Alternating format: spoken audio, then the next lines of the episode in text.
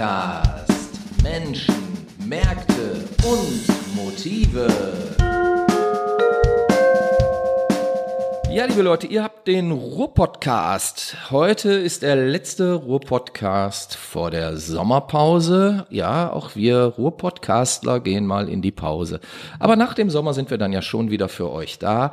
Und wir haben uns lange überlegt, welches Thema sollen wir uns denn als letztes Thema für ähm, diesen Jahresabschnitt gönnen, also bevor alle in den Urlaub fahren. Und da haben wir ein Thema ausgegraben, entdeckt quasi, was ähm, irgendwie mit Urlaub zu tun hat, irgendwie dann aber auch wieder nicht mit Urlaub, aber auf jeden Fall mit einer langen Reise, die so lang dann doch wieder gar nicht war.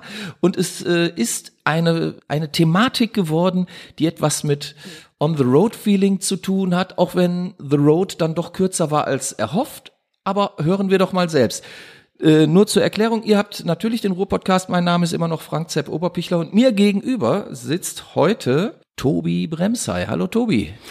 Hallo Frank, vielen Dank, dass ich hier sein darf und dir meine kleine Geschichte erzählen darf. Ich bin mal ja, gespannt, äh, wie gut das bei euch ankommt. Ja, und vor allen Dingen bin ich gespannt, was ich dir da so alles aus der Nase ziehen werde.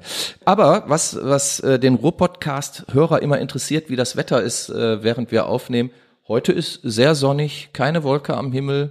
Ich würde sagen, wir haben genug Wetter heute. Ist genug Wetter, mhm. ne? So, jetzt hatte ich den Leuten ja schon den Mund so wässrig gemacht und äh, eigentlich wollte ich von Urlaub erzählen, von einer Reise. Ich habe da was angedeutet. Tobi, du hast so einen äh, großen Jungentraum dir erfüllt und bist mit deiner Vespa Richtung Spanien aufgebrochen. Und zwar von Neukirchen-Flühen aus, äh, weil da kommst du her, richtig?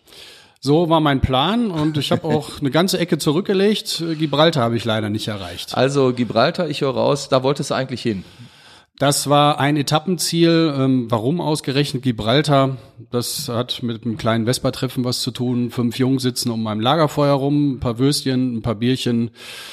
Also fangen doch gute Geschichten an. Halbgares technisches Wissen, was man untereinander austauscht. Ist immerhin dann, besser als halbgare Steaks. Ja, die Würstchen waren zumindest durch und das Bier auch lauwarm. Ja. Und irgendwann kam dann mal die Idee auf, wo können wir denn mal hinfahren? Ja. Auf dem Vespa-Treffen waren auch Leute, die sind aus der Nähe von Stockach, Stockach gekommen. Die hatten den ja. Preis für die weiteste Anreise, irgendwie 800 Kilometer, okay. glaube ich, waren das. Bist du öfter auf so Vespa-Treffen? Damals ja, ja. Okay. Mhm. Damals heißt, wann, wann war damals? 13 Jahre ist das her.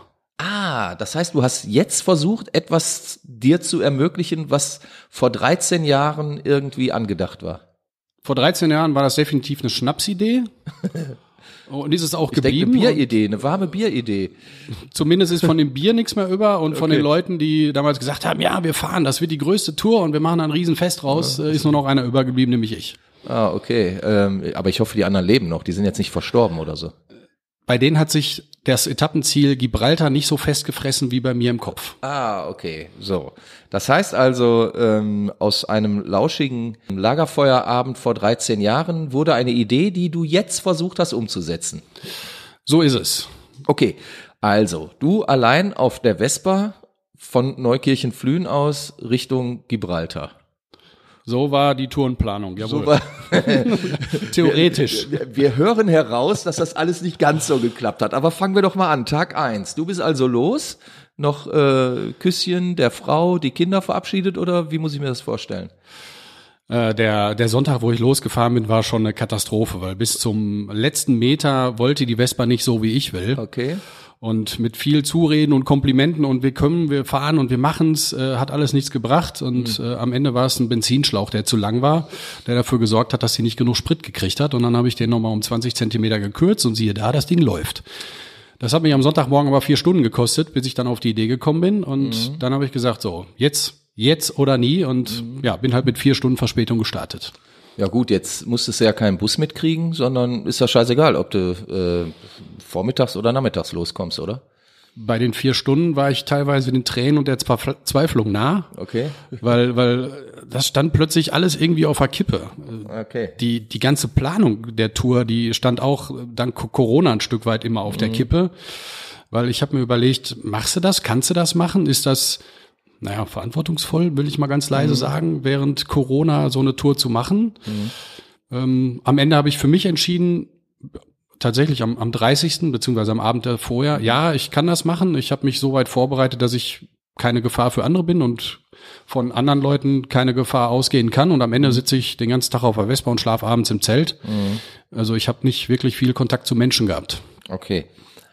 Jetzt fährst du alleine los, wann auch immer, mittags irgendwann Mhm. oder so. Und wie weit bist du denn gekommen an deinem ersten Tag? Den ersten Tag habe ich es bis nach Dinan geschafft, in Belgien, beziehungsweise hinter Dinan. Das Dörfchen hieß ähm, Deutsch.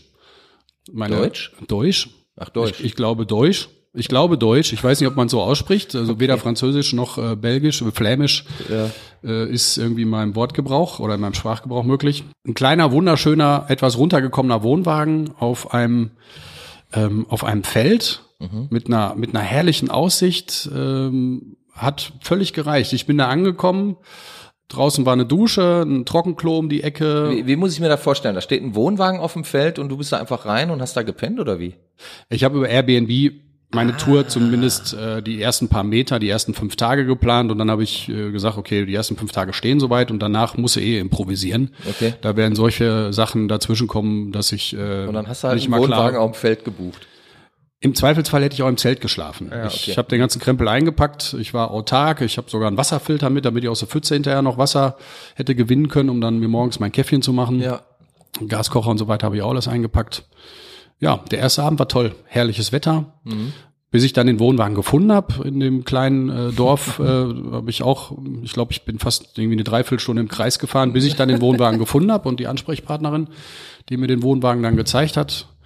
Und das war eine, das war eine herrlich vollkommene Nacht. Es war noch arschkalt in dem Wohnwagen. Ähm, bin morgens um 5 Uhr von den Vögeln wach geworden, von dem Vögelgezwitscher.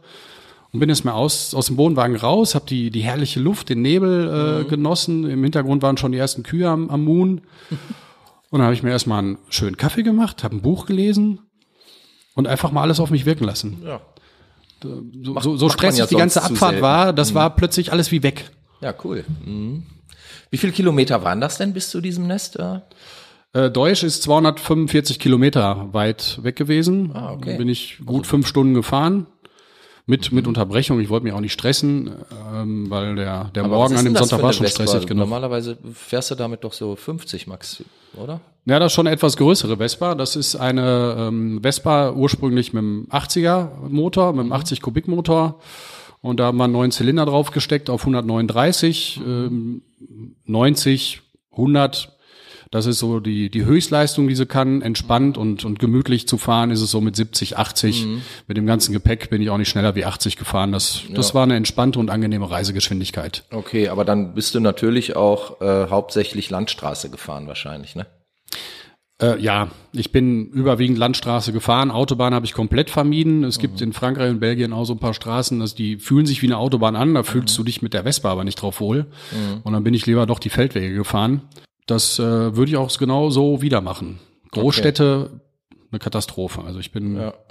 ein paar Tage später durch Bordeaux gefahren. Das würde ich nicht nochmal machen. Okay, aber jetzt äh, erste Nacht da in Belgien Mhm. in diesem Wohnwagen.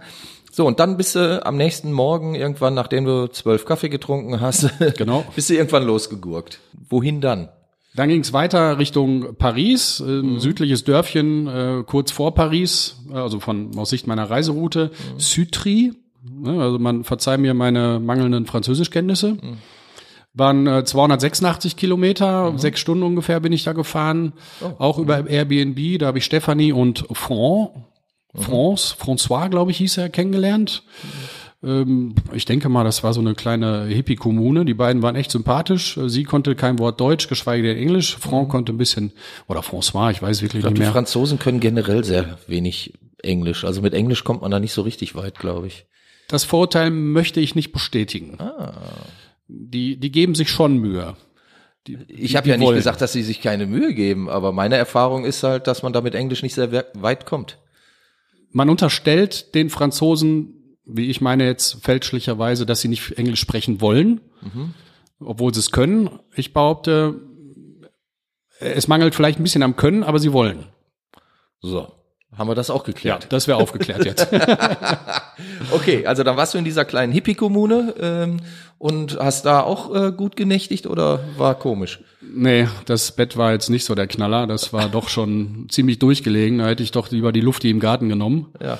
Aber das Wetter war auch schon noch recht frisch. Also von daher war ich froh, doch eine, eine Wohnung zu haben oder, oder ein Zimmer zu haben. Ja. Und das war, ja, war von der Nacht in Ordnung. War nicht wirklich ansehnlich, aber ich habe geschlafen, habe einen Kaffee morgens gehabt und eine Banane und ab ging's weiter. Also mehr braucht man da auch nicht morgens, oder? Mehr wollte ich nicht. Ich will ja auch abnehmen, immer noch. Auch das noch, auch das noch. Okay, ja dann. Das ist quasi eine Fastentour auf der Vespa gewesen. Warum hast du denn dann überhaupt eine Banane gegessen? Ja, ein bisschen was brauchte ich. Okay. so, aber ähm, die Leute waren nett und war okay und ihr habt da Spaß gehabt? Absolut, oder? ja. Ja, okay, cool. So, und dann bist du am dritten Tag dann ja schon nunmehr von Paris aus losgegurkt Richtung? Die liebe Stefanie hat mir Orléans und die ganzen Schlösser ans Herz gelegt. Ah. Und das habe ich dann in meine Tour mit eingebaut, habe da ein paar Umwege in Kauf genommen, ähm, wunderschöne äh, Strecken, verlassene Dörfer auch gesehen, auch ein paar nette Schlösser. Ich habe mir aber nicht die Zeit genommen, die ich mir eigentlich nehmen wollte, weil äh, ja mein, mein Herz schlägt nach wie vor für Gibraltar und ich wollte zumindest über die spanische Grenze so schnell wie möglich kommen. Ja. Und leider am dritten Tag der Reise hat sich auch gezeigt, dass, dass die Vespa nicht so hundertprozentig gut läuft. Also ungefähr so nach 600 Kilometer habe ich festgestellt, das Popometer äh, sagte mir, dass da ist was. Ich konnte es noch nicht, noch nicht einschätzen, aber da, da haben sich schon die ersten Anzeichen gezeigt, dass da was kommen wird. Dass da was kommen wird. Wir ahnen, wir ahnen. Und ähm, nichtsdestotrotz, den dritten Tag hast du noch halbwegs hinbekommen oder äh, du bist deinem Ziel nahe gekommen? Du hast Ja. irgendwo gepennt. Das Dörfchen hieß Ivoy-le-Marron oder so ähnlich. Ist in der Nähe von Orléans, ein 700 Seelendorf. Die Maria, die ich da kennengelernt habe, die, die hat mir auch, glaube ich, sofort ins Herz geschlossen, also auf, auf gegenseitigen. Ich muss mal festhalten, du hast da fast nur Frauen kennengelernt. Was ist da los? Äh, die, die äh, Marie ist, die hätte meine Oma sein können. Okay. Ein wunderschönes, altes, schnuckliges Pfarrhaus. Ein Zimmer, ähm, da habe ich keine 30 Euro für bezahlt. Das wäre locker 80 wert gewesen. Äh, traumhaft gelegen, neben einer Kirche, ein tolles Dorf. Die, die Maria hat mich auch, wie gesagt, sehr schnell ins Herz geschlossen und die hätte mir am liebsten, glaube ich, auch alle 700 Leute in dem Dorf direkt persönlich vorgestellt. die hat mir auch gezeigt, da wohnt der, Entschuldigung, ich habe den Namen vergessen, äh, der, der älteste Mann von diesem Dorf, der ist 95, hat sie mir auch direkt gezeigt, wo der wohnt, hat mich so ein bisschen rumgeführt. Da habe ich mich echt schnell zu Hause gefühlt. Das war, schön. war toll. Das war mit einer der schönsten Nächte und auch, ähm, ja, da hat das Wetter auch noch gepasst. Dann leitet das jetzt zu dem nächsten Tag über. Wenn du sagst, da hat das Wetter noch gepasst, dann liegt ja fast auf der Zunge. Das hat sich dann geändert, oder wie? An dem Tag, als ich dann nach der wunderschönen Nacht losgefahren bin, auch wieder mit Kaffee und Banane im, im Magen, ich war der Meinung, alles klar, du forderst jetzt mal das Wetter heraus, du ziehst jetzt kurze Hose an, der Vorabend war bis 17 Uhr noch 30 Grad draußen. Oh, Äh, dachte ich mir, okay, alles klar, eine kurze Hose passt schon. Ja, da bin ich aber schnell eines Besseren belehrt worden, als ich da gegen, ich glaube, sieben oder so oder halb acht bin ich da losgefahren. Und unterwegs habe ich dann schon gemerkt, oh, 19 Grad. Das Wetter könnte besser werden. Ich wollte auch nicht auf den Wetterbericht gucken, weil ähm, äh, Wetter kommt, egal wie es ist, und Ja, du kannst es eh nicht vermeiden. Und durch musst du so oder so. Hätte ich aber vielleicht mal machen sollen, dann hätte ich nämlich die lange Hose und die Regenpelle ein bisschen früher obergezogen. Weil auf dem Weg dann nach ähm, Chaniers, zu dem Campingplatz, wo ich da unterwegs war, äh, habe ich eine, eine Strecke erwischt, wo 20 Kilometer geradeaus, kein Bushaltestellenhäuschen links oder rechts, wo ich mich hätte mal unterstellen können. Ich bin nass bis auf die Knochen gewesen. Hab einen richtig schönen Guss abgekriegt, das fing mit leichten Tröpfeleien an und dann, dann fährst du und, und denkst, ah, komm, äh, das wird nur ein bisschen Regen sein und Ja, ja. ehe dich versiehst, bist du dann, läuft dir das Wasser in die Socken rein. Aber ist doch jetzt gar nicht so schlimm, oder? Irgendwann habe ich dann geschafft, die, die Regenpelle anzuziehen mit den nassen Klamotten. Und dann, kaum hatte ich sie an, kam auch die Sonne wieder raus. Vielen Dank. Also mir wurde dann auch wieder warm unter dem Plastikanzug. Ja, und dann dampft das doch auch so schön. Ja, äh, ich glaube, das ist auch gut für die Haut, soll Poren reinigen. Auf jeden Fall. Hat geklappt. Ja. Sehr gut. Hat mein Hautbild verbessert. Na guck. Hatte also auch einen gewissen Wellnessfaktor, die gesamte Reise bis dahin. Ja, Wellness trifft es im weitestgehenden Sinne. Ja. So, und dann bist du aber ähm, da wieder in einem kleinen Ort, ähm, hört sich zumindest so an. Angekommen, da hast du dann dein Zelt mal ausgepackt auf nassem Boden oder was, was war da? Wo hast du da gepennt? Als ich angekommen bin, war es schon trocken. Mhm. In, wie gesagt, Scharnier oder so heißt der, der Campingplatz oder das Dorf von dem Campingplatz. Da bin ich reingefahren, da auch mit, mit offenen Armen empfangen worden und hatte, ehe ich das Zelt aufgebaut habe, schon ein Bier in der Hand. Bin da eingeladen worden von den, von ich dachte, den, du wolltest abnehmen. Das war alkoholfreies Bier. Ach so. ja, dann habe ich da schwuppdiwupp mein, mein Zelt aufgebaut und ähm, da der Campingplatz noch nicht wirklich gut besucht war, habe ich mir auch entschlossen, mal ein bisschen Musik anzumachen und ja. mal auf äh, Spurensuche oder auf Fehlersuche zu gehen, warum die Vespa denn am Bocken ist. Mhm. Vergaser abgebaut, nichts gefunden. Ich hatte an Falschluft gedacht und habe dann nochmal alle Schrauben irgendwie festgezogen, die, mhm. die Sinn machen. Ähm, Zündkerzenbild Rehbraun, so gehört sich das. Mhm. Alles gut, alles top.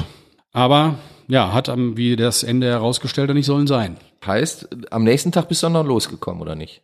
Am nächsten Tag bin ich auch noch losgekommen. Äh, die, die lief auch, aber ich musste schon, schon schauen, in welchem Drehzahlbereich, mit welcher Geschwindigkeit ich fahre.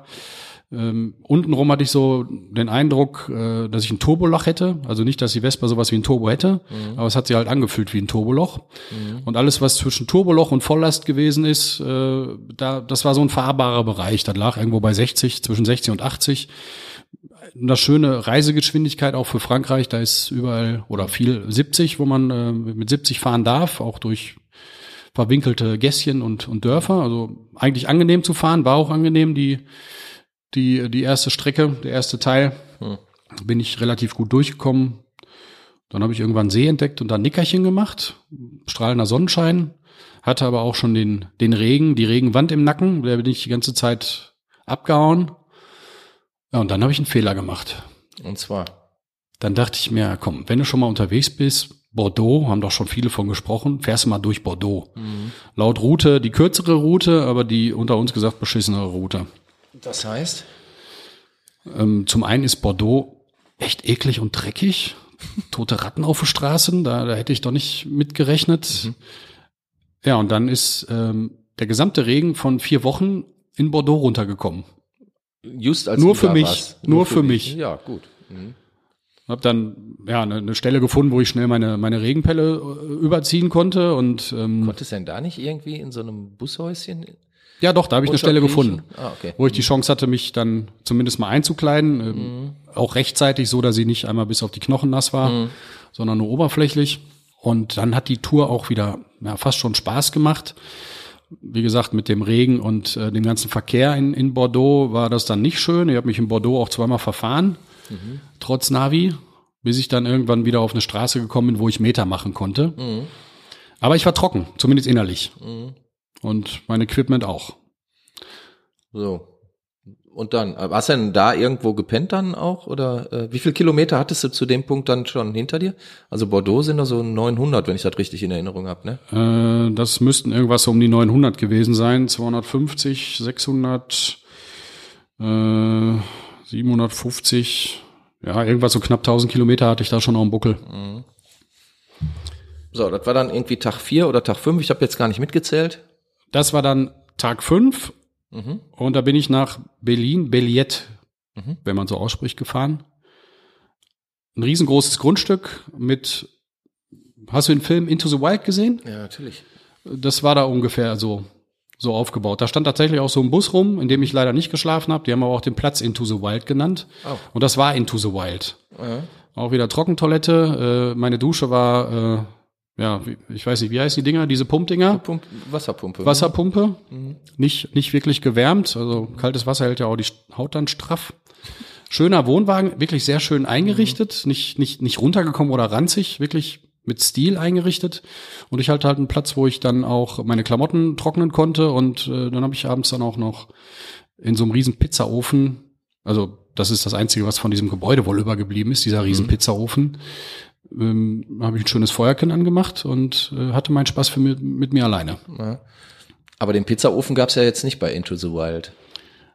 Den hätte er gern gehabt, glaube ich. Den gab es wohl nicht, ja. Ja, das nee. wollen wir mal festhalten. Es war nicht ganz Into the Wild, war ja auch in Frankreich und nicht in Kanada. Das ist richtig, das ist richtig.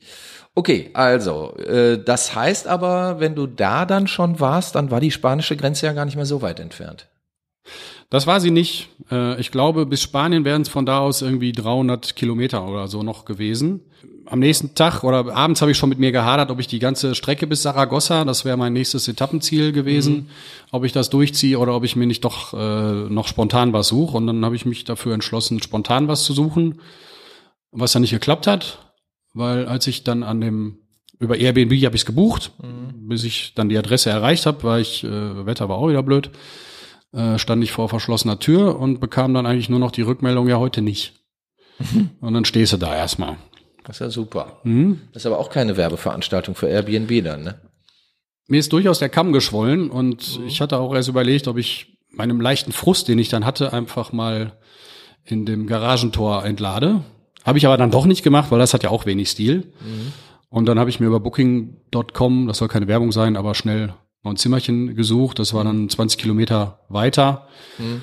Hatte ich dann sogar eine Badewanne und die habe ich dann auch gebraucht. Ja, cool. Mhm. So, aber das heißt, du warst dann immer noch nicht in Spanien? Nee, Spanien war aber schon zum Greifen nah. Zum Greifen? Ja, ich war schon kurz vor den Pyrenäen. Die Straße ja. hieß auch irgendwas schon Via delle Pyrenees oder so ähnlich. Ja. Und habe auch schon ein bisschen Bergfeeling gehabt mit Kurven rauf und runter. Ja, cool. Wirklich zum Greifen nah. Und dann passierte was? Ja, die Tour habe ich dann morgens begonnen, wie immer mit Banane und Kaffee. Ja. Und als ich aus dem Fenster geguckt habe, habe ich auch schon Palmen gesehen. Das war, das hat sich schon ein bisschen nach Spanien angefühlt. Ja, und dann äh, schnell die Sachen zusammengepackt und dann bin ich losgefahren. Und nach 30 Kilometern hat mich dann meine Frau angerufen und dann bin ich mal rechts rangefahren.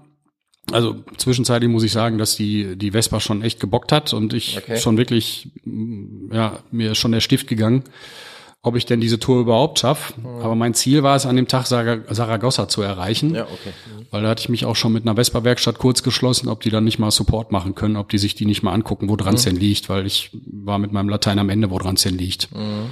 Also, losgefahren, 30 Kilometer geschafft, rauf und runter, durchaus schöne Strecke. Und das erste Mal, dass ich wieder dachte, hey, tolles Wetter, das fühlt sich schon wieder nach Urlaub, nach Spanien. Die Sonne kommt raus, die, die lacht mit. Mhm. Die Vespa hat auch mitgelacht, die hat nämlich zwischenzeitlich einfach mal so gehupt. ähm, ja, wahrscheinlich ist sie den Abend vorher zu nass geworden und da muss dann wohl irgendwie ein kurzer in der Elektrik gewesen sein. Mhm. Die hat während der Fahrt einfach mal Mörb Mörb gemacht und ich habe das dann einfach mal als Freudenhupen interpretiert, um mhm. mich nicht äh, ablenken zu lassen von meinen Freunden, Freuden. Wie gesagt, losgefahren, 30 Kilometer. Hanna hat mich angerufen mhm. und dann bin ich rechts rangefahren. Und nach dem Telefonat habe ich dann festgestellt, oh Mist, du hast Gepäck verloren. Ja. Mhm.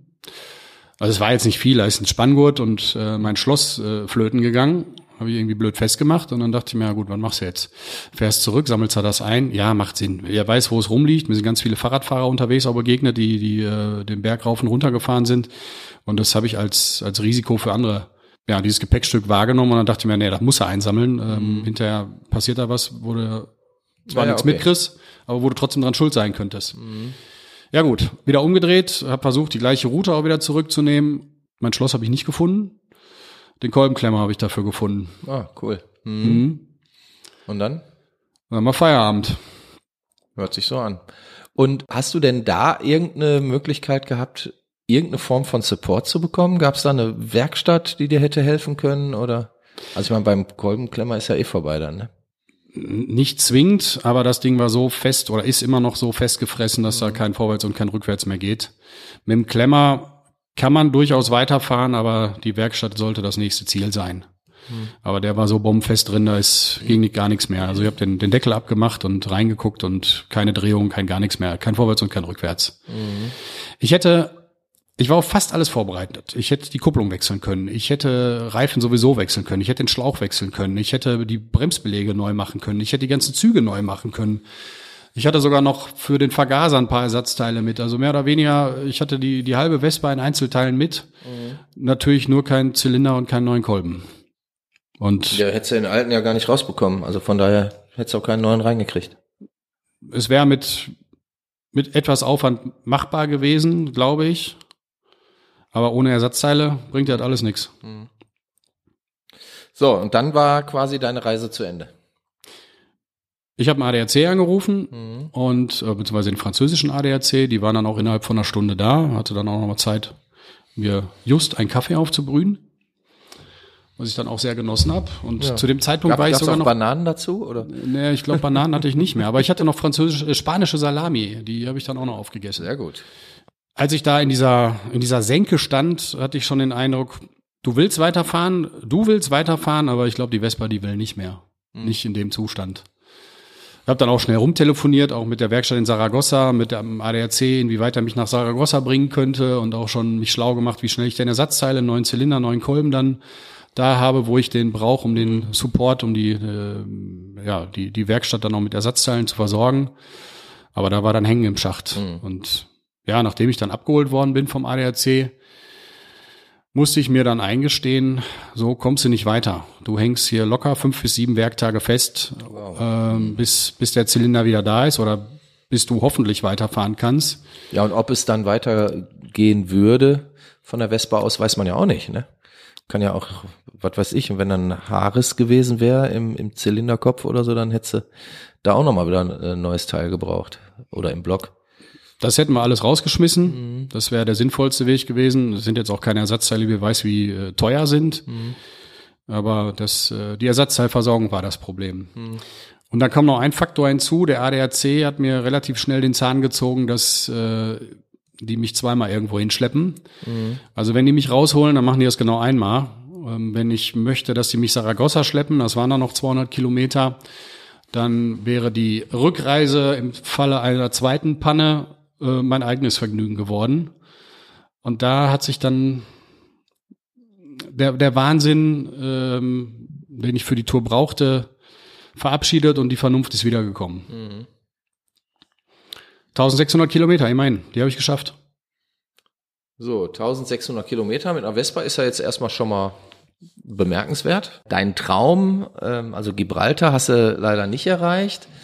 Aber ich sag mal so, das, das ist natürlich schade, so, aber bist du denn darüber jetzt todtraurig oder wie muss ich mir das vorstellen bei dir?